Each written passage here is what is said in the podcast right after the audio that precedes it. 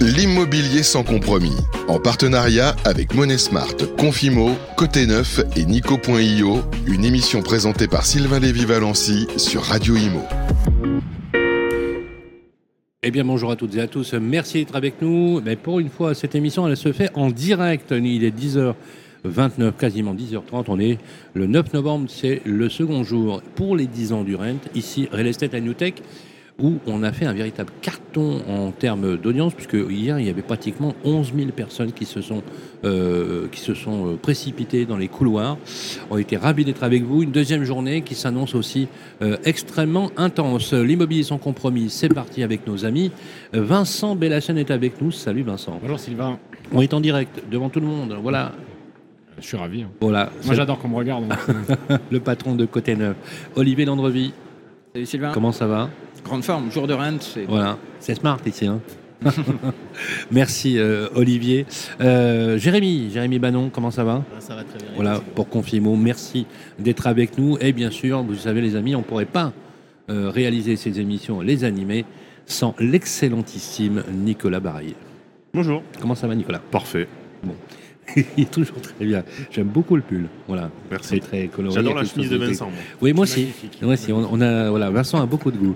Euh, Merci les amis. Euh, le sujet du jour, hein, on va changer un petit peu la formule euh, puisqu'on est en direct.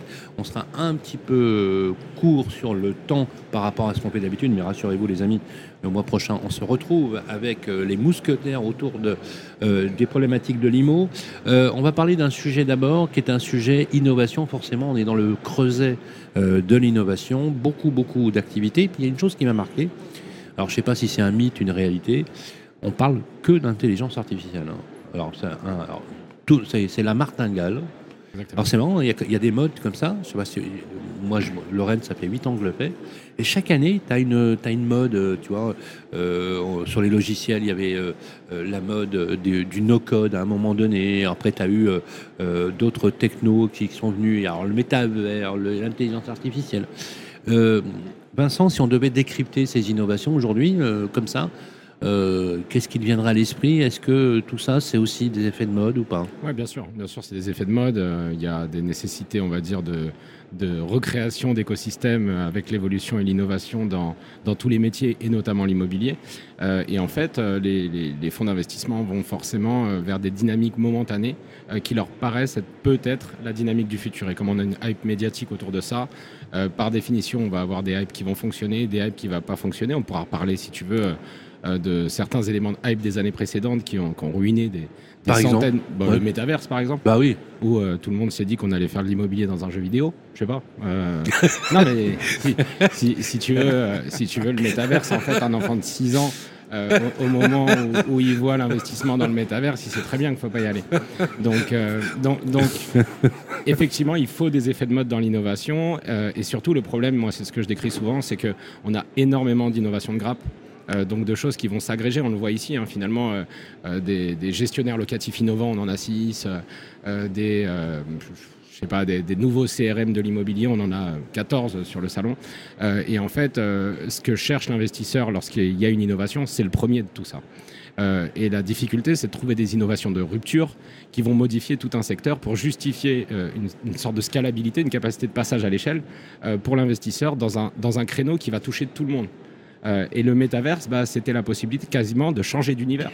Donc euh, dans l'idée, c'était génial, sauf qu'en réalité, bah oui, c'était un jeu vidéo. Euh, moi, je disais souvent, par exemple, que je préférais acheter une boutique dans GTA parce qu'il y avait une communauté, une monnaie stable une conversion en euros, que d'acheter une boutique sur un métaverse qui était en fait un site web graphisé.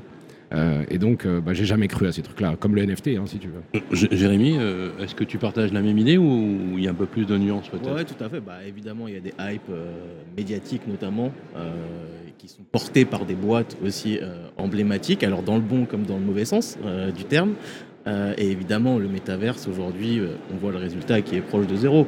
Euh, comme a dit Vincent, moi franchement, j'y ai pas cru parce que en fait, l'idée du métaverse, c'est de se dire, euh, on va se retrouver en réunion, euh, tous avec un casque virtuel sur la tête, et on va voir nos bras et nos jambes bouger devant un tableau interactif. Bon, euh, je veux dire, Non, mais- Et- quelle- Non, mais quelle eh, sérieux, euh, dit comme ça, ça fait flipper. Non, hein. mais quelle est l'évolution? Tu vois, moi j'avais trouvé super qu'on puisse, grâce au métaverse, mais en, en réalité grâce au, au format virtuel, de faire Mm. des salons virtuels B2B où on pouvait rencontrer des interlocuteurs alors qu'on ne pouvait pas se voir.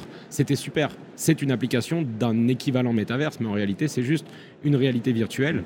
Par contre, l'immobilier n'est pas de l'immobilier s'il n'est pas dans le dur finalement. hein. Euh, Il y a toujours, c'est toujours rattaché à quelque chose Ah, derrière. je suis- alors là, moi, là tu, tu prêches un converti. L'immobilier, c'est tangible. Oui, ou, C'est pas fongible. ou c'est des parts de quelque chose de tangible. tangible. Il y a, y a- tu vois, non mais c'est c'est physique. hein. Tu, tu, voilà. Moi, je suis tout à fait d'accord avec toi. Bah, vraiment mille, fois d'accord avec toi. Est-ce que, alors, quand on parle d'IA aujourd'hui, Oui. euh, tu m'as parlé du métavers. euh, L'IA, c'est quoi C'est qui C'est quoi C'est alors. Moi, je, je, je, je travaille dessus puisque je lance des, des projets autour. Euh, je trouve ça génial. Par contre, je vois tout de suite le côté presque. ma- Enfin, quelqu'un qui connaît pas, il, il- il dit que c'est magique. Oui, et puis après. Par exemple, je me suis cloné numériquement. Ouais. Vraiment. C'est-à-dire que l'algo euh, a entendu ma voix, il a repéré mes gestes en vidéo. C'est des gestes qui sont travaillés, tu sais, Ah, pour pouvoir reproduire en fait les comportements. Et plus tu lui parles, plus tu intègres, plus il peut interagir. Et en fait, c'est très étonnant parce que, euh, par exemple, j'ai dit, ben, je, je me veux moi, avec euh, Super Barake, parlant japonais. Et le truc me l'a sorti en trois secondes. Et alors, tu te préfères japonais ou? Non, pas vraiment, non. Non, mais parce que. Non, non, mais- non, mais ce que, non, mais ce que je veux dire, non, mais ce que je veux dire, c'est que c'est c'est troublant. À un moment donné, tu, tu, tu interagis, par exemple. hein. L'algo euh, intègre des données, il fabrique, il fabrique, il fabrique. Donc, il est capable d'avoir une interaction avec toi et tu lui dis, par exemple, euh, bah voilà, j'ai tel âge, tel, tel parcours. Trace-moi un parcours de formation adapté à ce que je souhaite. Il, va, il te fait un truc hyper adapté. C'est presque prédictif. tu quoi. vois, si, si tu veux qu'on le ramène à l'immobilier, l'IA est une vraie innovation de rupture. Après, les- Alors, justement, innovation de rupture, absolument. pour, pour le coup, c'en est une parce qu'il y a des applicatifs. Ce qui n'était pas le et- métaverse. Non, pas du tout. D'accord. Et, et ce qu'on ce voit immédiatement applicable, euh, c'est une amélioration de la productivité de l'humain d'abord. Donc ça veut dire c'est comment on arrive grâce à l'IA à faire progresser la connaissance et la rapidité d'exécution des hommes. Est-ce que ça remplacera les hommes à la fin ou pas? Ça va dépendre des hommes à mon avis. Ça La va question- dépendre des métiers surtout. Oui aussi, bien C'est des sûr. métiers Ouais. administratifs qui vont disparaître. Ça, hein. Oui. Ouais, mais l'administratif, qui, a- qui a peut-être plus un process, un process clair établi que les métiers imaginatifs, les métiers de, de vente et tout ça, ça me paraît plus compliqué. Non, mais par en exemple, fait, c'est une machine qui apprend. Tu vois, je te. Vas-y, vas-y. Non, je pense que même sur euh, les, les- les métiers commerciaux, euh, l'IA peut procurer un, un gain de productivité gain. commerciale. Ah, moi, je suis d'accord. L'IA va t'aider Énorme. à, à- à exploiter la, la masse de données clients que tu n'as pas le temps de regarder de, de- de tes cinq dernières années et à te dire tiens ce client là c'est le moment de le rappeler et de lui proposer ça Moi, je suis. un- Jérémy Et euh, ouais, non, je pense qu'on voit déjà son applicatif en immobilier dans, bah, dans l'immobilier neuf ou alors même dans l'ancien avec les objets connectés aujourd'hui, qui est une phase hyper intéressante, je trouve. C'est-à-dire que l'IA va collecter une masse, de- enfin, on va collecter des masses de données qu'un humain ne pourrait pas analyser en temps normal. L'IA va sortir justement Alors finalement, des points clés. ça, c'est même pas encore de l'IA, c'est du big Mm. data. Tu vois, moi, Ouais. j'essaie de Ouais. faire la différence entre Mais les deux. l'IA va prédire, euh, Ouais, si bien sûr. derrière Euh, la capacité de prédiction. la, capacité de prédiction cycle. de dire où faut aller pour optimiser euh, Pour- la rénovation énergétique, pour te le dire, bâtiment, etc. Dans l'immobilier, la partie IoT, donc Mm. Internet des objets, c'est 40% des levées aujourd'hui. Donc ça veut dire qu'il y a un vrai sujet là-dessus. Euh, Tu veux dire que c'est séduisant pour des fonds pour les, d'investissement pour les investisseurs, c'est Mm. un sujet qui marche, donc c'est qu'ils pensent que ça va fonctionner. Bah, Je confirme. mais- hein. mais- non, mais- je confirme, forcément. Vincent l'a dit, en fait, le but de l'IA aujourd'hui, c'est disrupter Scalable. Voilà, c'est tout. C'est casser le code existant. Non, mais j'aime bien l'idée. J'aime bien l'idée. Enfin, j'aime bien. C'est important ce que tu dis, parce que les mots ont du sens. Ils, ils parlent d'innovation de rupture. Ouais. Disrupter. Et, rupture, ça veut dire qu'il y a un avant. Non, mais ça veut dire qu'il y a un avant et un après. En tout cas, ceux qui ne sauront pas prendre ce virage-là à moyen terme, parce que par contre, je ne crois pas du tout à un changement du monde immobilier en deux mois, Mm. mais on parle des lauréats, par exemple, de- du salon Rent. Euh, L'année dernière, c'est une entreprise qui me semble, moi, en tout cas, dans l'objectif assez im- impressionnant, c'est Builders, euh, qui est capable Ah aujourd'hui oui, bah oui, oui. dans tout le parcours de construction, de se dire voilà, j'ai 20 000 PLU en base, euh, vous me mettez un projet avec un foncier, euh, vous me mettez des objectifs de chiffrage et l'IA va travailler pour vous, à savoir objectif réalisable, pas réalisable. C'est dingue en termes de gain de temps. Euh, Et ça marche vraiment. Hein. Moi, je ne l'ai pas testé, mais en tout cas, si ça fonctionne, c'est dingue. Ouais. Moi, de mon côté, euh, je teste par exemple des solutions qui me permettent de synthétiser en temps réel un entretien client dans notre CRM. Mm. Le, le gain de temps pour le commercial est énorme. Euh, la- Tu, tu l'estimerais à combien? Juste pour qu'on on ait une sur- illustration. Sur, sur le total de ce qu'on automatise, Ouais. euh, je pense qu'on gagne aujourd'hui euh, entre 30 et 35% du temps de nos commerciaux par rapport à il y a un an et demi. Alors, IA et Big Data. Waouh. Mm. Oh, c'est énorme.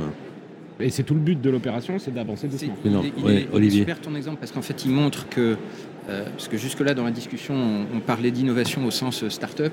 C'est vrai que, dire sur le plan journalistique, c'est ça la, partie euh, émergée de l'iceberg, mais en fait 90% de l'iceberg il est en dessous et il se passe dans des boîtes déjà existantes qui utilisent ces technologies pour aller plus loin, gagner en productivité. aujourd'hui, on s'en sert un pour cibler les lots à destination de nos clients par rapport à leurs critères de recherche.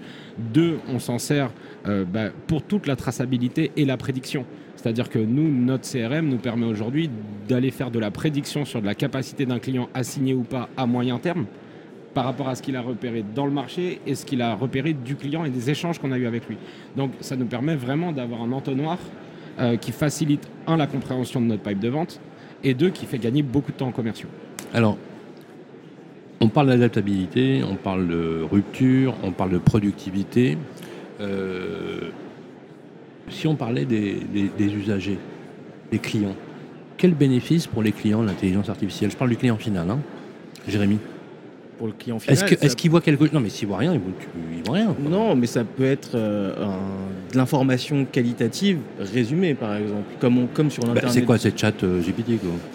Non, je pense appliquer à l'immobilier, ça peut aller plus loin que ChatGPT. On Mm. pourrait très bien dire euh, d'optimiser la température du logement en fonction ou pas de la présence de quelqu'un, en fonction de son historique. Ah oui, oui. Enfin, voilà, ça Oui, peut oui, être un exemple d'applicatif. Mais le parking, par c'est pareil, par exemple. euh, oui, oui. Après, moi- des outils de pilotage qui permettraient, par exemple, d'allumer le chauffage quand il faut, de, euh, de la Et, luminosité, et en on en a fonction parlé. de l'historique de ouais. la personne, en fonction de son âge, en fonction de son appétence au froid, etc. Mais ça peut être partager des espaces, effectivement, euh, parce qu'aujourd'hui, il y a de plus en plus. Là, j'ai vu une initiative hier, une boîte qui s'appelle Les Biens en commun. Je ne sais pas si vous avez vu ça, une nouvelle start-up qui dit que finalement, en fait, tu, tu- tu savais que quand tu achètes un aspirateur chez toi, euh, tu l'utilises que 15% du temps.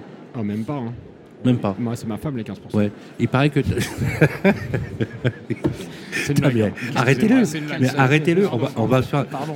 On va, on va, on va, on- avoir un, chérie. pro- on va avoir un procès, Pardon, on va avoir un procès d'une association féministe. Et en plus, c'est le- il est jeune en plus. Olivier. Non mais, je- non par exemple, je prenais l'exemple. Alors le bateau, une perceuse. Ah oui, on l'utilise une fois. J'ai acheté fois une, fois mois, quoi. 12 minutes dans une vie. Mm. En, en moyenne. Non mais c'est un truc de fou. Et en fait, le, le gars, c'est le gars, c'est génial. Dans un immeuble, il te met des coffres. Tu sais les coffres. Il met les, les- tu t'abonnes. bah, tu. C'est la copro qui. T'as une, appli- t'as une application, ouais. Ah oui, d'accord. Et en fait, tu, tu, tu- Non, mais il met les outils, Oui, avec un il locker il l'achète, en fait. il l'achète, et tu prends l'outil quand tu as besoin et tu le rends. Ouais, c'est Ouais. super, ça évite d'aller chez Kilouto. Mais en fait, c'est parce que moi, je me suis dit, maintenant, je vais pas. Oui, justement, je ne vais pas me déplacer. Non, non, c'est vraiment à proximité. Je trouve ça génial. Ça, tu es d'accord Que c'est Ouais. l'innovation d'usage. ouais, ça, ça, ça ressemble en co-living, en termes d'usage par exemple du, du bâti. Le co-living l'a fait, c'est-à-dire c'est des appartements euh, partagés euh, aujourd'hui, ça a quelques années. Et effectivement, l'usage va vers le commun. Ouais, Bah, bah, euh, le, co- le co-living, alors c'est vrai que ça résout les situations quand tu as besoin de, de te- de te loger tout de suite, mais ça coûte un bras. On a la flexibilité et c'est surtout dans les grandes villes. Faut Ah, pas, mais- euh, C'est comme le coworking. En fait. Mais t'es- Exactement. mais t'es d'accord, le, le, le coworking comme le Alors- co-living ramené, c'est comme ça. Alors, si, si moi j'avais vu des études, parce que quand on a le loyer d'un logement, faut pas oublier qu'on a euh, l'électricité, euh, Internet à rajouter, et quand on fait Non, c'est vrai, c'est l'addition de loyer, électricité, Internet, assurance, bah, on n'arrive pas si loin que ça euh, d'une offre de co-living Euh, euh, si- aussi. Si on devait parler de l'immobilier, l'i- l'innovation produit, c'est aussi des vraies innovations de rupture et c'est celle-là qui change le plus les choses. On n'a pas trop le temps d'en parler là. Donc si je dois revenir un peu sur votre, votre propos, pour moi, euh, l'innovation, tu vois, on parle plus d'intelligence artificielle forcément, mais l'innovation au sens direct, au bénéfice des clients, c'est aussi la capacité d'aligner une offre avec leurs besoins. Le client d'il y a 20 ans, c'est pas le client d'aujourd'hui. Euh, Il y a plein de sociétés aujourd'hui qui digitalisent à 100% ou à 90 ou à 95% les parcours clients. Et ça, c'est de l'innovation qui permet au client de gagner un confort de réalisation de son projet, euh, qu'on aime ou qu'on n'aime pas finalement, qu'on soit d'accord ou pas. Euh, le client qui veut un parcours digitalisé, en 2005, il n'était pas capable de l'avoir. Aujourd'hui, il peut l'avoir. On peut faire un prêt immobilier même parfois acheter un bien immobilier sans jamais voir personne. C'est vrai, hein. Non, c'est vrai, c'est vrai. Non, mais c'est c'est euh, c'est- c'est étonnant comme. euh, alors dernière question avant qu'on passe à la deuxième partie de l'émission. Pourquoi il y a autant d'émulation dans le dans l'immobilier? C'est parce qu'on sait qu'il y a de l'argent, parce que ça marche bien? Non mais non, mais je pense que c'est parce qu'il y a le chiffre d'affaires dans ce secteur-là qui permet d'aller chercher l'innovation. D'accord. Comme, mais euh, plus que dans d'autres secteurs ou pas? Bah, pas plus que dans la tech, parce que les, les techos sont plus riches que les, que les agents immo, mais, euh, Ah, mais par, contre, Ah, par je contre, te- par rapport à... Je te le con- ah, mais je te le confirme mille fois. hein. Ah, mais je sais, je les connais. Mais par contre, euh, niveau industriel, c'est plus difficile à. Attention quand même, parce qu'on est, on est en train de changer d'époque. C'est-à-dire on, on sort d'une période où euh, les levées de fonds étaient très faciles parce que l'argent était gratuit, il y avait Mm. trop de liquidités dans le marché. Tu l'as connu ça? Donc, oui, je l'ai connu. Non, non, non, non, mais c'est Donc- non, mais c'est vrai ou pas? Non, mais c'est pas un mythe. Bah, bien sûr, bien sûr, bien sûr. Alors bon, C'est- très bien, pas- ça, ça a permis que de- c'était pas de- déraisonnable de faire fleurir plein de nouvelles choses. Mais ce que je veux dire, c'est que Ah. aujourd'hui, avec la remontée des taux, euh, de la même façon que la remontée des taux a complètement changé la donne sur euh, les problèmes d'accès à la propriété, ça change la donne aussi pour ces jeunes pousses qui ont besoin de se financer. Et en ce moment, il est très très très difficile pour ces sociétés de, de trouver euh, le tout- le nou- un nouveau en fait. tour. euh, là, Toi aussi, euh, donc tu, donc, euh, on va voir. tu partages le même. Aujourd'hui, c'est compliqué. Ils vont chercher de la rentabilité avant, mais en tout cas, le, le panier moyen d'une affaire en immobilier fait estimer aux investisseurs qu'on est en mesure d'aller développer de l'innovation parce que euh, tous les métiers autour de l'immobilier, il y a de l'argent qui gravite. C'est comme en, en techno, en fait. hein. Jérémy? Non, mais moi je rejoins euh, ce qu'ils ont dit, c'est-à-dire qu'au niveau des levées de fonds aujourd'hui, les startups, c'est hyper compliqué. Aujourd'hui, les investisseurs, ils cherchent la rentabilité avant tout. Ils cherchent plus euh, la future probable rentabilité. Euh, voilà, ils veulent avoir un compte d'exploitation où il y a de l'argent qui rentre, où il y a des clients. Ce qui, quand on remonte à 3-4 ans en arrière, bah, en fait, sur un, business, un fichier Excel, on arrivait à lever des Après, fonds. le, après, le réinvestissement, il n'a rien à voir. en Non, non, mais, il a, c'est ça, non, en mais termes il de a, t'as, t'as mille fois raison. Euh, Il y a eu des trucs, tu te demandes même euh, comment c'est possible. C'est juste que, en fait, Euh, euh, Il y avait trop Oui. d'argent. C'est Il y avait ça. trop d'argent. Ouais. C'est ce que tu penses toi aussi Ouais, bah, il y, a- y a un start-upper qui l'a dit il n'y a pas très longtemps. Il dit euh, il y a 4-5 ans, il fallait que je cours un 100 mètres. Maintenant, il faut que je fasse un marathon. Donc, c'est plus du tout la même chose. Alors, on Ah ouais, ouais, hyper croissance. Avant, euh, maintenant, c'est la rentabilité. Donc, on change, Ouais, on change le paradigme. Il y a- L'innovation il y a une servait logique, hein. parfois à cacher la, la vacuité du business plan. quoi. Mm. Donc Là, euh, voilà, ça c'est terminé. Intéressant. Ah, c'est intéressant. Ça, c'est une bonne punchline, ça. mais, mais tu je, me- dis, je me tu, demande, Olivier, tu quand dis, même, tu si dis, tu dis, le gars qui a tu dis, vas-y, tu peux Vas-y, Ah, je répéter. veux pas, non, mais je vais, je La vacuité personne, du mais je pense business plan. qu'on les a tous en tête. Euh, y, y il y a des boîtes qui se sont montées dans des secteurs très traditionnels. Euh, Ah bah en- moi, en je- prétendant tout disrupter, Euh, en Miro. réalité, il n'y avait Vous aucune vous rappelez de. Miro Non, je connais pas Miro. Si, c'était les Miro, appareils c'est- photo. c'était les euh, photographes, un. Un milliard, un milliard 200 millions d'euros, un milliard 200 millions d'euros disparu. Oui, bien sûr. Miro. Comme- comme C'est la plus grosse va, incinération de fonds propres. Et franchement, c'est vraiment prendre les gens pour des cons quand même. Après, la personne Et- qui a investi dedans a perdu Non mais il y a argent, quand même donc des du principe abrutis. qu'elle y croyait, hein. Attends, excuse-moi, mais il y a quand même des abrutis qui mettent des centaines de millions sur des innovations. Franchement, c'était nul. Ouais, mais il Et faut- alors, non, mais ce, qui, non, mais ce qui est intéressant, c'est ce que disait euh, Olivier, c'est c'est plus simple de se dire, bah, je vais chercher la rentabilité et j'ai un modèle rentable qui est scalable, qui, est- qui est- qui a fait ses preuves. Et là, du coup, je suis sur un coefficient de rachat Ouais, qui mais c'est plus raisonnable. Le, le, co- le coef est beaucoup moins important. Quand tu vas sur une licorne qui fait euh, x20 ou x... Enfin, euh, c'est pas la même chose. Et à l'époque, il faisait pas 100 millions dans une, il faisait 10 millions dans 10. S'il y en a 8 qui marchent, il est où le problème C'est exactement ça. Oui, en fait, tu, en fait, alors, alors, alors, ok, donc tu es en train de dire que je monte sur 10 OP, il y en a une qui fonctionne, Tu fais- et je me rattrape. Bah, mais oui. attends, c'est, Mais ouais, mais tu fais. Tu je fais... suis au casino partout, je joue la barre, Non, aux barrières là. c'est- bah, c'est c'est exactement le C'est modèle. ça qui s'est passé. Non mais je suis au casino. Non mais Jérémy. Non, mais les VC aujourd'hui, c'est ça leur modèle. C'est-à-dire qu'ils savent très bien avant d'investir que sur 10, bah, il y en a peut-être 2, 3 s'ils ont de la chance euh, qui vont réussir. Sauf que sur les 3, ils vont faire un x15, euh, x20. Bah, et du coup, ça rattrape en- les 7. En, en fait, c'est le rêve Amazon, quoi. Euh, oui, oui, oui, oui. Voilà. Deuxième partie de l'émission, on va parler de, de, de finances et, et avec une approche un, peu, un, un peu pratique, toujours le même discours. C'est le postulat de l'immobilier sans compromis pour vous donner des clés de compréhension. Euh, Ni- Nicolas, euh, le sujet en lui-même, euh, tu maîtrises bien parce que toi tu fais de la, de la gestion de proximité. Euh, Aujourd'hui, euh, avec la crise qui nous touche, mais crise multifactorielle, c'est-à-dire qu'il n'y a pas que l'immobilier, c'est aussi la dégradation du pouvoir d'achat. On parle beaucoup aujourd'hui des solutions d'épargne qui commencent à, à se mettre en place. Il y a même, j'ai même vu un- un- des produits où à partir d'un euro tu peux épargner, enfin des trucs absolument fous. Euh, quel est le sujet aujourd'hui si on devait intégrer ces notions financières euh, dans notamment ces ruptures d'usage ou ces notions d'usage euh, des Français à l'égard de la propriété, de l'épargne? Comment ça fonctionne? Il y, a un, il y a un sujet qui nous a reliés avec Olivier qu'on a préparé, parce qu'on était tous les deux un peu sur le même sujet, moi plutôt patrimoine et Olivier sur le financement. Oui. C'était l'apport. Et c'est plutôt Olivier qui a, qui a relevé ce sujet en disant la question qu'on s'est posée, c'est quelle est l'innovation qui permet aujourd'hui aux clients de pouvoir acheter alors qu'hier ils ne le pouvaient pas. Ça, ça serait la martingale, hein, je peux vous le dire tout de suite. hein. Ouais. Ça existe. Et ça existe, Ça existe. ça existe déjà. Ça existe. Oui. Ah, Ouais, il y a- Qui il y a- démarre Olivier. Ouais. Non, mais alors, quand- alors, alors, que je comprenne bien, euh, je- je- j'ai besoin d'un apport euh, de, je sais pas moi, 20%, 25%. Mm. Je les ai pas. Je peux les trouver. Si vous partez de zéro, ça va être compliqué Mm. quand même. Ah, Mais d'accord. en revanche, euh, Donc vous- c'est pas- magique, Vous hein. avez euh, 10% d'apport, le banquier vous dit qu'il faut mettre euh, 5 de plus. Oui, il y a des solutions qui existent. Il y a, il y a plusieurs sociétés qui se sont montées et qui, qui offrent des, des solutions. Alors il y a plusieurs noms, on peut, on peut appeler ça l'acquisition progressive, l'accession progressive, ou on appelle ça aussi le leasing immobilier. Oui, ça se. euh, Voilà.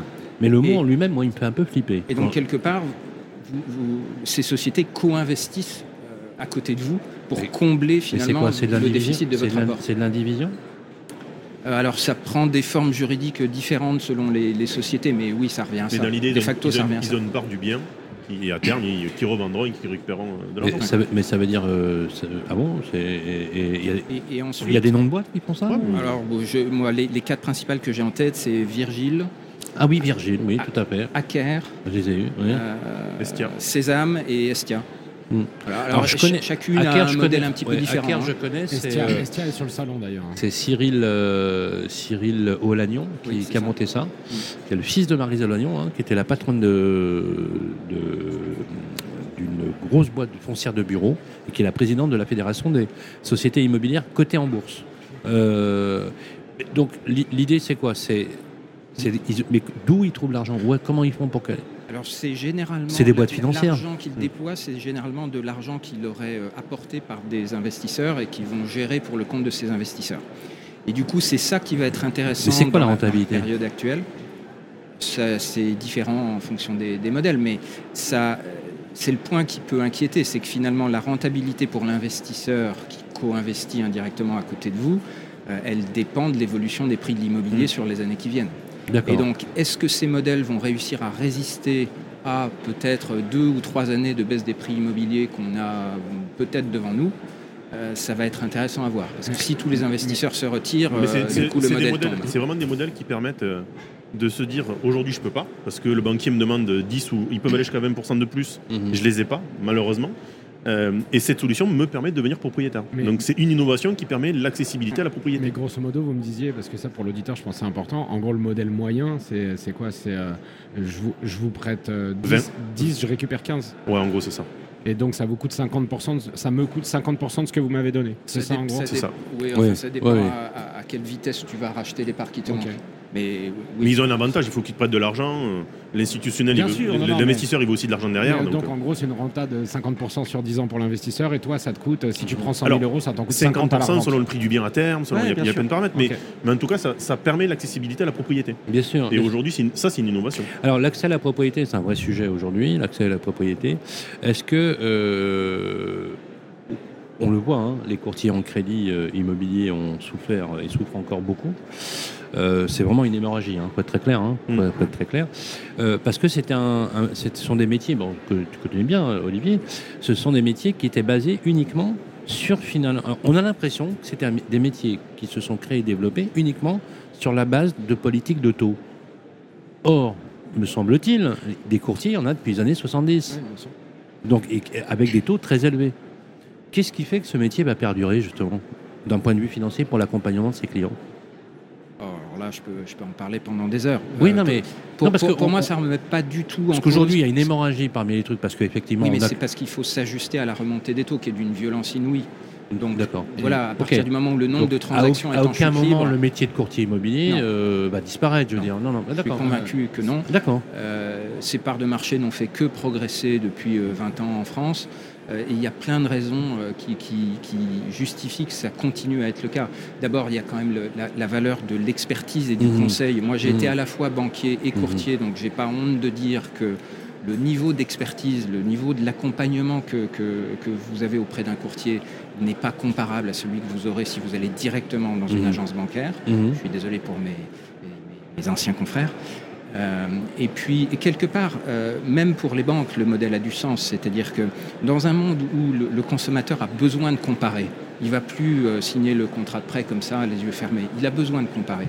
Donc, finalement, plutôt que aller faire le tour des huit banques de la place, déposer huit dossiers qui vont donner du travail 8 fois à 8 banques en collectant les mêmes pièces, Ah en faisant les mêmes analyses, Ah ouais. quelque part on centralise tout ça, donc on baisse aussi les Oui, coûts oui, oui. euh, pour le système. oui, Donc, oui, euh, oui, oui. ça- en termes d'écosystème, ça, ça a parfaitement du sens.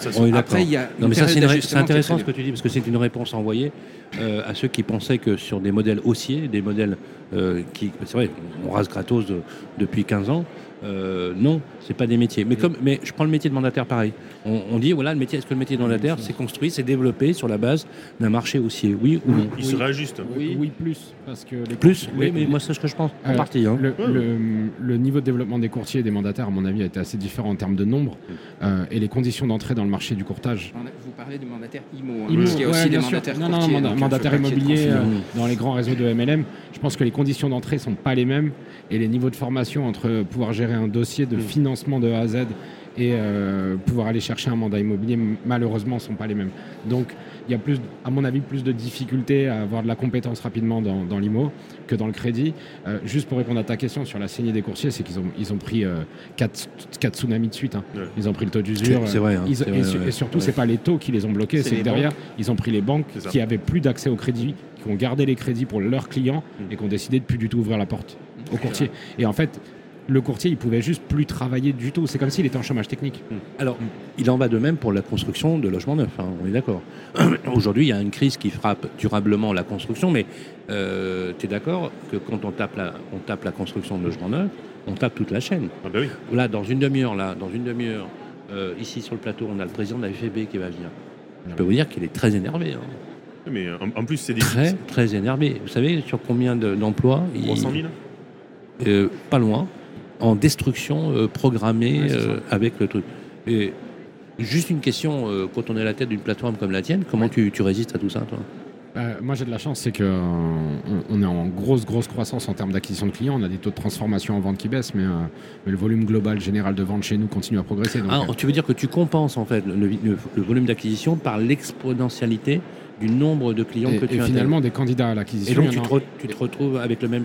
Ah même- oui, c'est bien. un peu plus, mais surtout des candidats à l'acquisition, il y en a encore beaucoup, beaucoup, Mais est-ce est -ce que est-ce que c'est parce- est-ce que c'est aussi parce que Côté Neuf a fait le job euh, en termes de productivité, euh, de gestion de la plateforme, de rapidité d'exécution, de... Pe- Peut-être, je n'ai pas été voir chez les concurrents, mais, Non, en, non, mais- en tout cas, euh, en tout cas, moi, ce que je vois, c'est que Non, parce que tes collègues, tes collègues aujourd'hui, excuse-moi, mais ils, ils pleurent un peu quand même. après nos clients, nos clients, euh, ils veulent acheter. hein. C'est-à-dire que là, on aura une baisse de taux demain, on ferait certainement mais- encore Ce deux qui est quand même assez spécifique dans ton Ouais. modèle, c'est que tu as, toujours ciblé euh, les- l'accession à la propriété Bien plus que le locatif. Ouais, Ah oui, que oui, beaucoup oui, de d'accord. commercialisateurs Ouais, neufs étaient que sur le locatif. Et là, c'est- oui, t'es pas, t'es pas un pinelliste euh, forcené. Non, on fait, D'accord. on fait 100% Non, de non, non, mais ça- non, mais c'est intéressant ce que tu dis, parce que justement, euh, euh, Jérémy, dans tes publications, dans tes contenus, souvent, alors toi, tu as une bonne approche là-dessus, mais euh, est-ce que quand on dit, par exemple, on exagère, alors je reconnais que je l'ai dit aussi, hein, que euh, on avait mis en panne euh, le tracteur de la, de la primo-accession en France, mais toutes classes d'actifs confondues, hein,